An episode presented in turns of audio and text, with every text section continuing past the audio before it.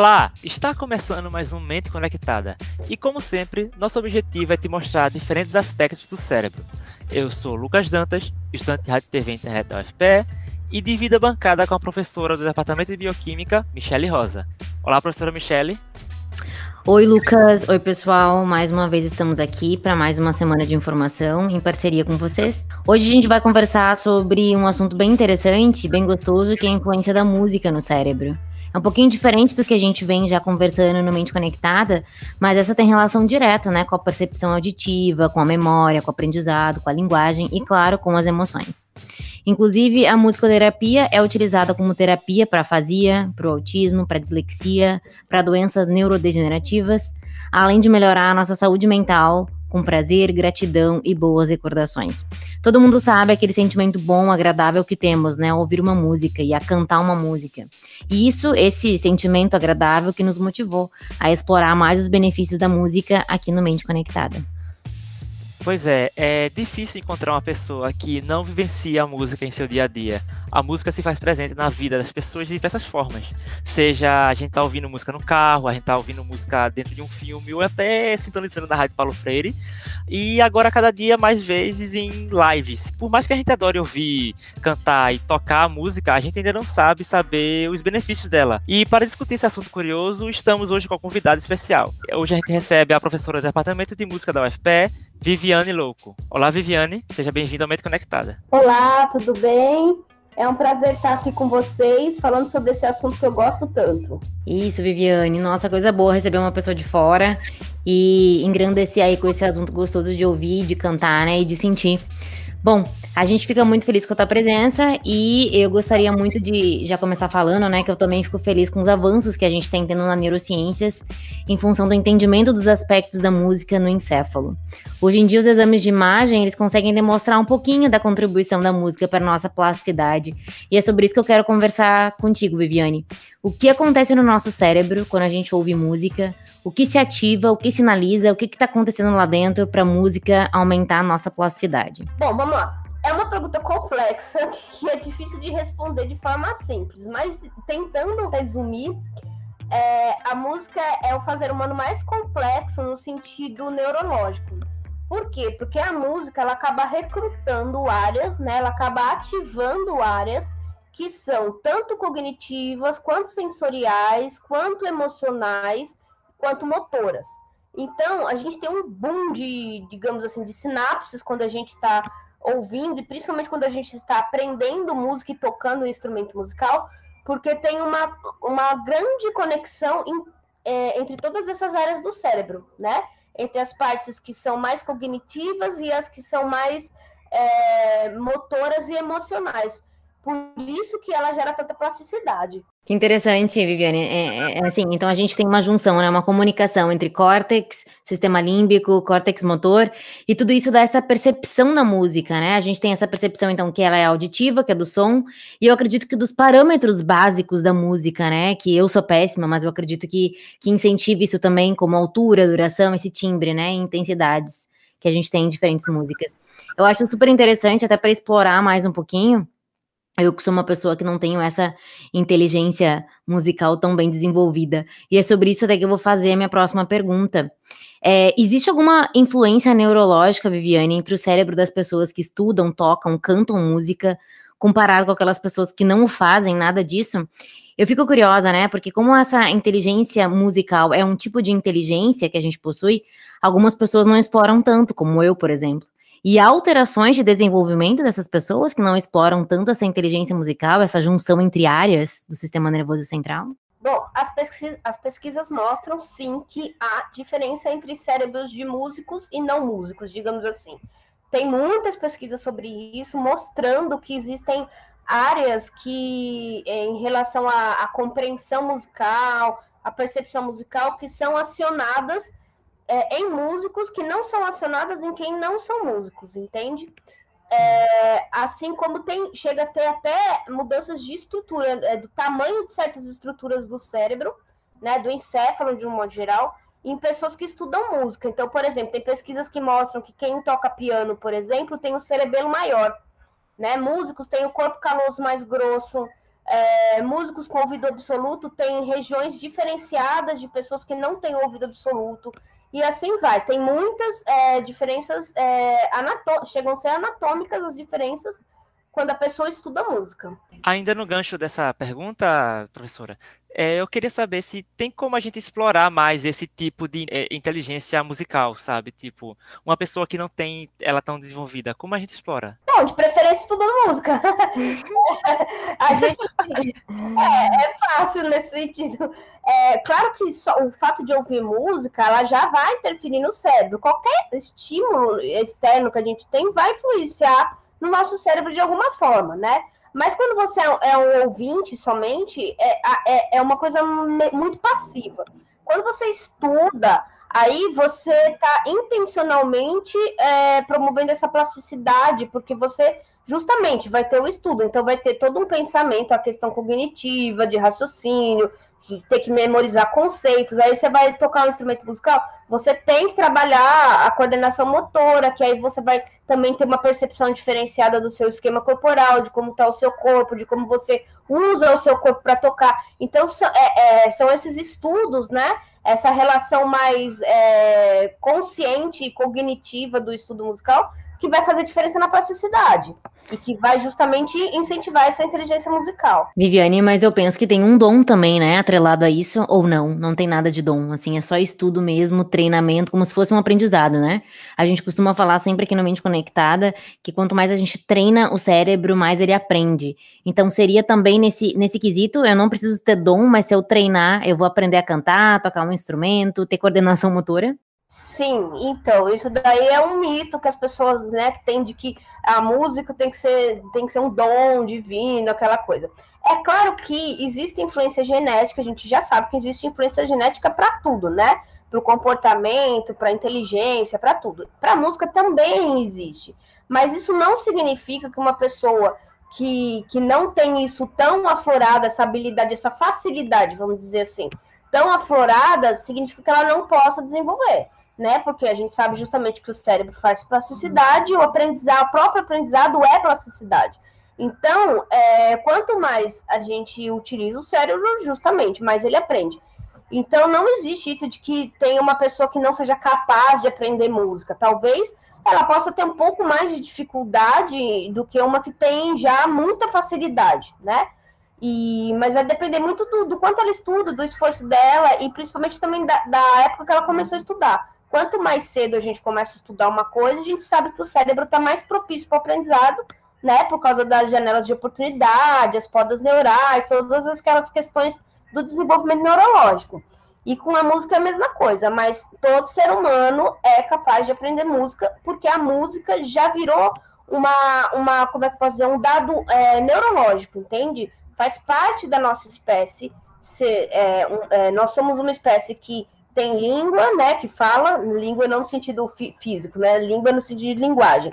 A gente é, tem linguagem, nós somos lateralizados, nós somos bípedes e nós somos musicais. Isso já é uma estrutura neurológica. Hum, interessante.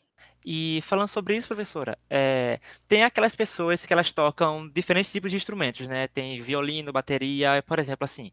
Existe alguma diferença entre esses estímulos neurológicos para cada instrumento? Existe sim. Existe é, diferença bastante. Por exemplo, tem pesquisas que mostram que quem toca violino tem a área é, somatosensorial maior.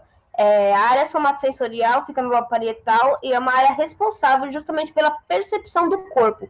Como o violino exige muita precisão é, da mão para afinação, então a, a, essa parte da percepção da mão do violinista é muito maior. No caso do, vi, do piano, geralmente é o cerebelo é muito maior, porque os pianistas têm essa questão de tocar muitas notas com, com as duas mãos ao mesmo tempo e usar pé e usar enfim, os dois pés para o pedal, então acaba tendo uma necessidade de uma coordenação motora maior, que é responsável pelo cerebelo. Então, é, músicos que tocam instrumentos de sopro vão ter diferenciações em áreas justamente ligado à coordenação da boca, da boca e da língua. Então, existe sim diferença entre os instrumentos na representação do cérebro, sim. Poxa, que bacana. Essa pergunta foi super curiosa, até pelo meu marido, né? Que toca instrumentos diferentes, mas que não sabe alguns outros e teve curiosidade é, nessa questão.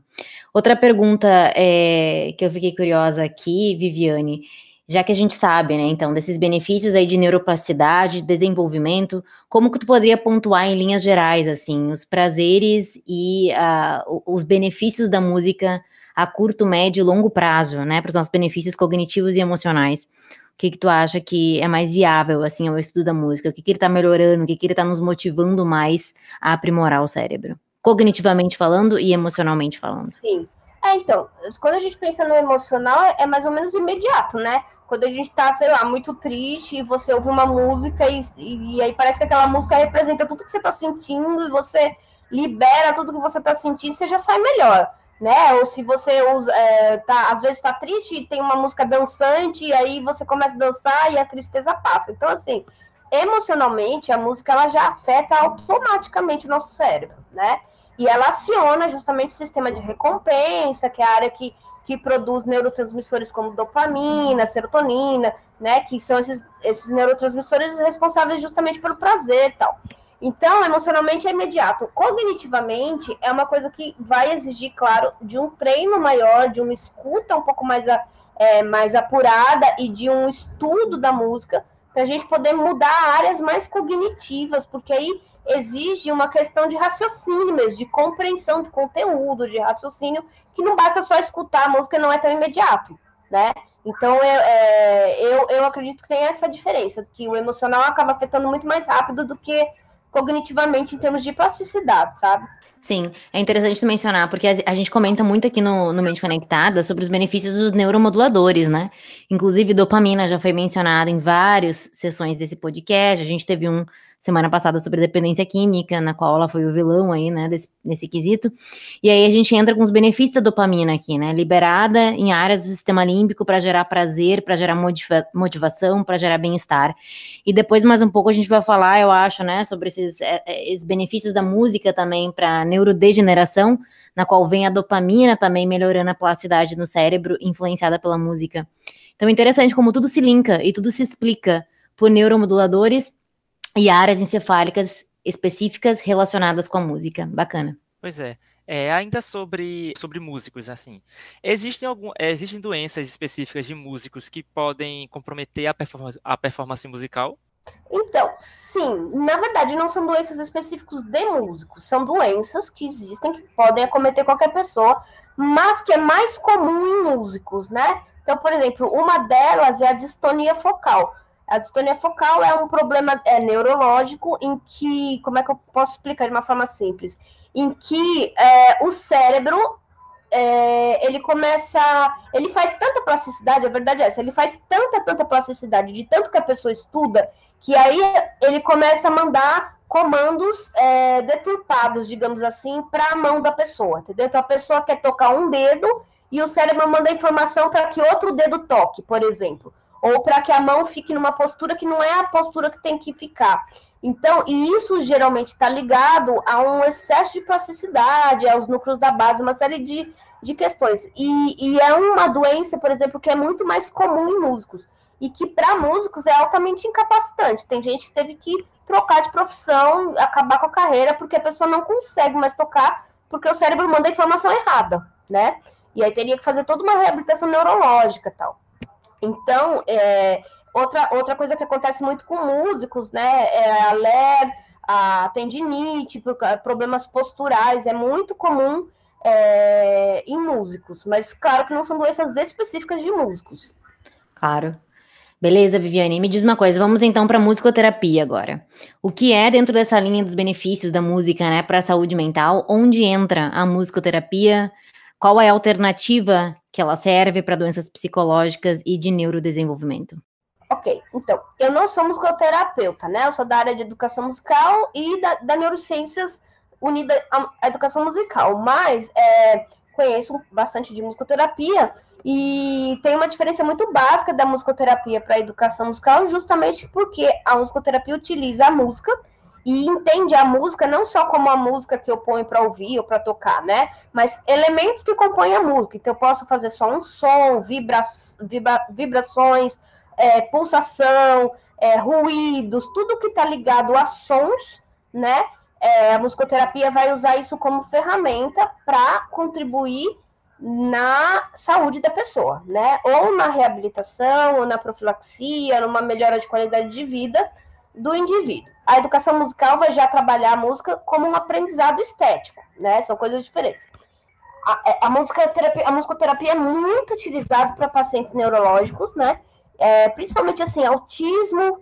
A musicoterapia é uma das terapias que mais funciona, just, principalmente para na questão da linguagem, do desenvolvimento da linguagem justamente porque no autismo eles têm uma dificuldade muito grande com a linguagem verbal e a música, por ser não verbal, ela pode acabar atingindo áreas ali, né, que, que ajudam a desenvolver justamente com a plasticidade e depois ajuda a desenvolver linguagem. Então, a musicoterapia é muito utilizada no autista para linguagem, para modulação do comportamento, né? Crianças que são muito agitadas também, com TDAH, com hiperatividade, essas crianças são muito beneficiadas da música como reguladora é, dessas questões neurológicas, né, do, do movimento, regula o ritmo interno da criança, justamente traz, às vezes, a questão da que a gente estava falando da dopamina tal, então acaba melhorando o sistema de recompensa do cérebro. Então, assim, é muito utilizada nesses casos e também muito utilizada em casos de demência, né? Como Alzheimer, por exemplo. Isso. É, eu acho bacana tu falar, Viviane, porque assim, como a gente está mencionando desse sistema límbico, córtex, dopamina, neuromoduladores do humor, pelo qual a música regula, isso a gente entende também porque quando a gente acorda, isso acontece muito comigo, né? Acordar de manhã e ouvir uma música e ficar com aquele sorriso no rosto, aquele sentimento de, de prazer, de bem-estar que é promovido pela música e que também faz parte da musicoterapia, né, para a saúde mental. Então é isso, é empatia, é ocitocina, é serotonina, é dopamina que é liberado para esse estímulo musical. Às vezes até uma lembrança que a gente tem, né, que a música desencadeia uma lembrança da infância e isso dá aquele sorriso no rosto. Então, faz parte também de uma terapia é, do dia a dia nossa, que a gente pode usar mais, digamos assim, que às vezes a gente esquece de usar. Agora, esses sons que tu falaste aí, eles têm relação com o tipo de emoção que a gente sente? Tem som específico para emoção ou não? Não tem essa relação? Tem sim sons específicos, ritmos específicos, timbres específicos que ajudam a, a liberar certas emoções, digamos assim, né? Mas a gente tem que entender que isso também é muito cultural, entende? Então, assim, é, é muito difícil de, de, dizer o que, que é biológico, puramente biológico, e o que, que é cultural. Teria que se fazer uma pesquisa, por exemplo, pegar povos do mundo todo e fazer o mesmo som para todos e ver se todos sentem a mesma coisa. Para a gente ter certeza que, que, ela, que ela é uma coisa natural, entendeu? É, eu acredito muito mais que seja mais cultural. É, por exemplo, uma, eu lembro muito de uma vez na, na, na, faculdade de música ainda, o professor pôs uma música de, do, dos povos lá da ilha de Bali para a gente ouvir, e um negócio para mim não fazia o menor sentido, era um monte de, de percussão, assim, parecia um monte de, de, barulheira que eu não estava entendendo nada. E aí ele falou assim: Nossa, isso daqui é um canto fúnebre, é, é uma música fúnebre para eles. E eu, meu Deus, para mim não faz o menor sentido. Então, a gente entende que, assim, essa coisa do sentimento que a música traz, né? Está muito ligada a questões culturais mesmo, né? Agora, que de fato ela é capaz de despertar, ela é, mesmo sendo cultural. Se você pegar, por exemplo, uma trilha sonora de, de filme, né? Você pega um, sei lá, uma, uma cena do, de, de suspense, que tá tudo escuro, meu, o cara coloca uma nota grave contínua, pronto, você já começa a ficar com medo. Né? Então é óbvio que isso tá, tá no, é, aciona coisas na gente, né? Ou você Exato. pega é muito comum filme de terror assim, você vai pôr alguma cena tenebrosa, você põe também os instrumentos super agudinhos, uma coisinha meio com uma melodia meio infantil, pronto. Aí você fala, meu Deus, já, já dá aquele medo, né? Mas isso é muito mais cultural, entende? Isso foi tão usado pelo cinema que a nossa mente já, já, já cria padrões e já compreende aqueles padrões como acionadores de certas emoções. Né? Então eu acredito que seja mais cultural, mas que a música é capaz disso, com certeza. Então, essa relação cultural com as emoções também explica porque algumas pessoas gostam mais de um gênero musical. Por exemplo, é, tem uma galera que gosta mais de funk, tem outra galera que gosta mais de sertanejo. Aí, e como se explica essa, essa relação? Não, justamente, isso aí é absolutamente cultural, né? Isso vai da vivência da pessoa. Eu, por exemplo, sempre estudei mas é música erudita, gosto muito de MPB, essas coisas, mas eu sempre fui muito do erudito. Então, para mim, isso tem um profundo significado, né? Às vezes, assim, é, eu tô ouvindo alguma coisa, eu tô, nossa, profundamente emotiva, e minha mãe, nossa, que música que dá sono, sabe? Então, assim, porque pra ela tem outro significado do que para mim, né? Uma vez eu lembro de. Eu namorava um rapaz, eu tava estudando uma música e eu ficava repetindo aquele trecho, assim, estudando, né? Aí chegou uma hora, ele virou para mim e falou assim: Nossa, parece que você já tocou isso um dia. Eu falei: Caramba, eu tô tocando isso há quatro horas seguida, mesmo pedaço da música. Seja, aí eu fiquei pensando: Caramba, o que, que é que ele ouve, né? Porque não é o que eu tô ouvindo. Então, a relação que a gente tem com o som e com a música é muito particular. E tá ligado não só com uma questão cultural do, do que me agrada, mas com uma, uma questão de identidade muito de grupo também, né? É, eu lembro uma vez que eu estava assistindo um documentário, não lembro, era sobre funk, acho, e que tava, foram entrevistar as meninas, tal, né? Porque tem às vezes aquelas letras que são com alta conotação sexual, estavam, né, falando com as meninas e aí o que eu percebi é que a maioria falava assim: "Não, mas não importa a letra, o que importa é que isso representa a nossa comunidade", né? Eu lembro dessa fala e eu lembro que me marcou porque é, é, isso, tem, tem a coisa de gostar da melodia, às vezes é da letra, da harmonia, mas às vezes é uma coisa da identidade do grupo. Então, professora, é, por que pessoas com Alzheimer, muitas vezes elas esquecem coisas importantes da vida, mas elas não esquecem as músicas que gostavam? Então, é, tem vezes também que a música ajuda a recuperar a memória dessas pessoas, né? Então, por que isso acontece? Sim, essa é uma, da, é, é uma das coisas que mais intrigantes do Alzheimer, né? Nas demências de um modo geral, mas principalmente no Alzheimer, e é muito estudado pelos cientistas. Inclusive, tem um documentário que eu indico que todos assistam, que é maravilhoso, e preparem os lencinhos, porque aí você escola do começo ao fim, que é o I Live Inside. É maravilhoso, que é, fala justamente sobre música e mal de Alzheimer, né? Uma experiência que eles fizeram com idosos. Então, assim, é, é, muito impressionante esse, esse documentário, porque eles mostram, por exemplo, pessoas com Alzheimer que estavam num estado de, assim, prática, parecia que estava em coma, entendeu? A pessoa em estado catatônico. Aí eles põem para a pessoa ouvir músicas que ela gostava de ouvir, de ouvir na época que ela era jovem. E tem algumas pessoas ali que parece que ressuscitam, entendeu? A pessoa simplesmente levanta, acorda, dança, fala, lembra do passado, aí tira a música, a pessoa desliga, sabe? Então, literalmente, a música é praticamente um interruptor ali para trazer a pessoa de volta. E por que que isso acontece? Tem muitas abordagens, muitas teorias, mas assim, se a gente for pensar pela neurociência, está muito ligado das memórias, né? Porque assim, é... a música é profundamente emocional, né? Lembra que eu falei lá no começo que é, exige áreas motoras, cognitivas, emocionais, é... sensoriais, né? Então, se eu tô com uma pessoa que está com o cérebro comprometido, quanto mais input de informação, eu, quanto mais informações eu der para dar esse input para o cérebro funcionar, mais chance eu tenho de funcionar, entendeu? É que nem assim, se eu pego um carro que tá que o motor não tá ligando, aí a gente vai lá e empurra, ele vai uma hora e liga, né? A gente empurra o carro na ladeira, ele liga. Então, a música serviria como esse fator que está empurrando, entendeu? Digamos assim, é como se o cérebro não conseguisse, é, por ele por ele mesmo, dar o input para trazer a informação de volta. E aí a música, como tem uma carga elétrica muito forte, porque ela aciona muitas áreas ao mesmo tempo, é como se ela desse um empurrão nesse cérebro e aí a pessoa consegue resgatar a memória a partir da memória daquela música que ela está ouvindo. Entende? Que bacana então, isso. É bem legal. Tanto que nos filmes, nesse filme aí, fica bem evidente assim, quando eles põem a música para a pessoa ouvir, a pessoa começa a falar da época da vida dela, né? Só que é da época da vida dela em que ela ouvia aquela música, né? Então não é uma lembrança aleatória, ela não lembra assim, ah, da infância, não, ela lembra assim, da, da, da, dos anos da vida dela em que aquela música tava, tava em moda, e aí ela lembra, ou seja, então na verdade é como se assim, ela lembra da música, e é como se a música trouxesse junto a memória da vida dela, entendeu? Então a música ela serve como um empurrão e como um imã, digamos assim, né? Como se ela trouxesse a informação junto. É isso aí. A gente já está chegando no, na reta final do programa, mas só mais algumas perguntas agora. É, uma dúvida meio pessoal até minha também. É, existe um conhecimento popular que, de que tocar alguns tipos de música para recém-nascidos estimula o desenvolvimento do cérebro deles. Existe alguma explicação para esse, esse, esse dito? Olha, eu não estudo isso tão a fundo, né? Porque isso é mais com certeza da musicoterapia para quem trabalha com pré-natal, essas coisas com criança prematura e tal.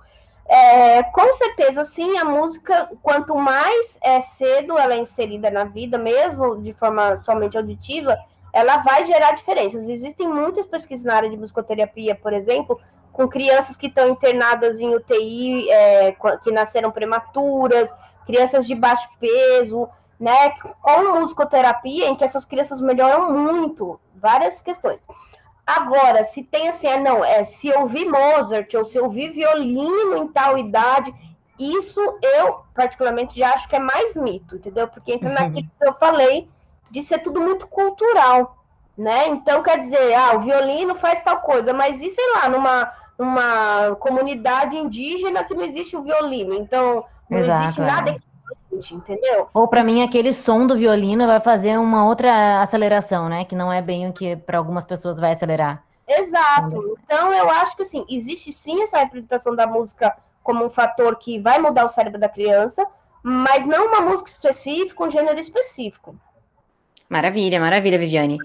Pois é, e foi bastante empolgante a gente falar aqui sobre música, mas infelizmente o Mente Conectado está chegando ao fim. É, eu quero agradecer à professora Viviane por participar do nosso programa com a gente. Obrigada, Viviane, viu? Obrigada a vocês pelo convite e precisamos tanto por aí. Foi lindo, a gente agradece. Eu acho que isso serviu muito para Mente Conectada. Mais uma terapia aí para a gente melhorar a nossa saúde mental, cognição e desenvolvimento. E é isso, né? Hoje a gente viu que a música, ela faz com que a gente nos torne, é, ou faz com que a gente nos torne pessoas melhores, ou que faz com que a gente torne o nosso cérebro mais ativo, mais dinâmico, mais curioso. Ela permite que as nossas emoções sejam melhor organizadas e que nossa personalidade seja melhor desenvolvida. Assim espero. Como minha dica, em tempos difíceis que vivemos atualmente, vamos usar mais da música para nossa saúde mental. Vamos acordar mais sorrindo, né? Que é isso que a música traz para a vida da gente: sorrisos, empatia e emoções. É isso aí. E a gente está encerrando essa edição. No papo de hoje, a gente teve a professora do Departamento de Música da UFPE, Viviane Louro, em que a gente conversou sobre a influência da música no nosso cérebro.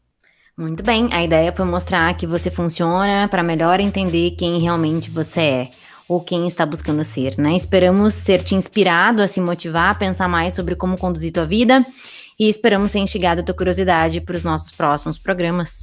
E eu agradeço à professora Michelle Rosa por estar sempre comigo aqui na, apresentando o Mente Conectada. Obrigada, gente. Até semana que vem. Agradeço novamente a Viviane e eu agradeço também ao, você ouvinte que nos escutou até aqui. A produção e roteiro dessa edição foi da professora do Departamento de Bioquímica da UFPE, Michele Rosa, junto comigo, Lucas Dantas, estudante de Rádio e TV da UFPE, e William Araújo, de jornalismo, sob a orientação da professora do Departamento de Comunicação, Paula Reis. A edição foi de Lucas Dantas. Esse programa também fica disponível em formato de podcast nas plataformas digitais. Tchau, tchau e até o próximo Momento Conectada.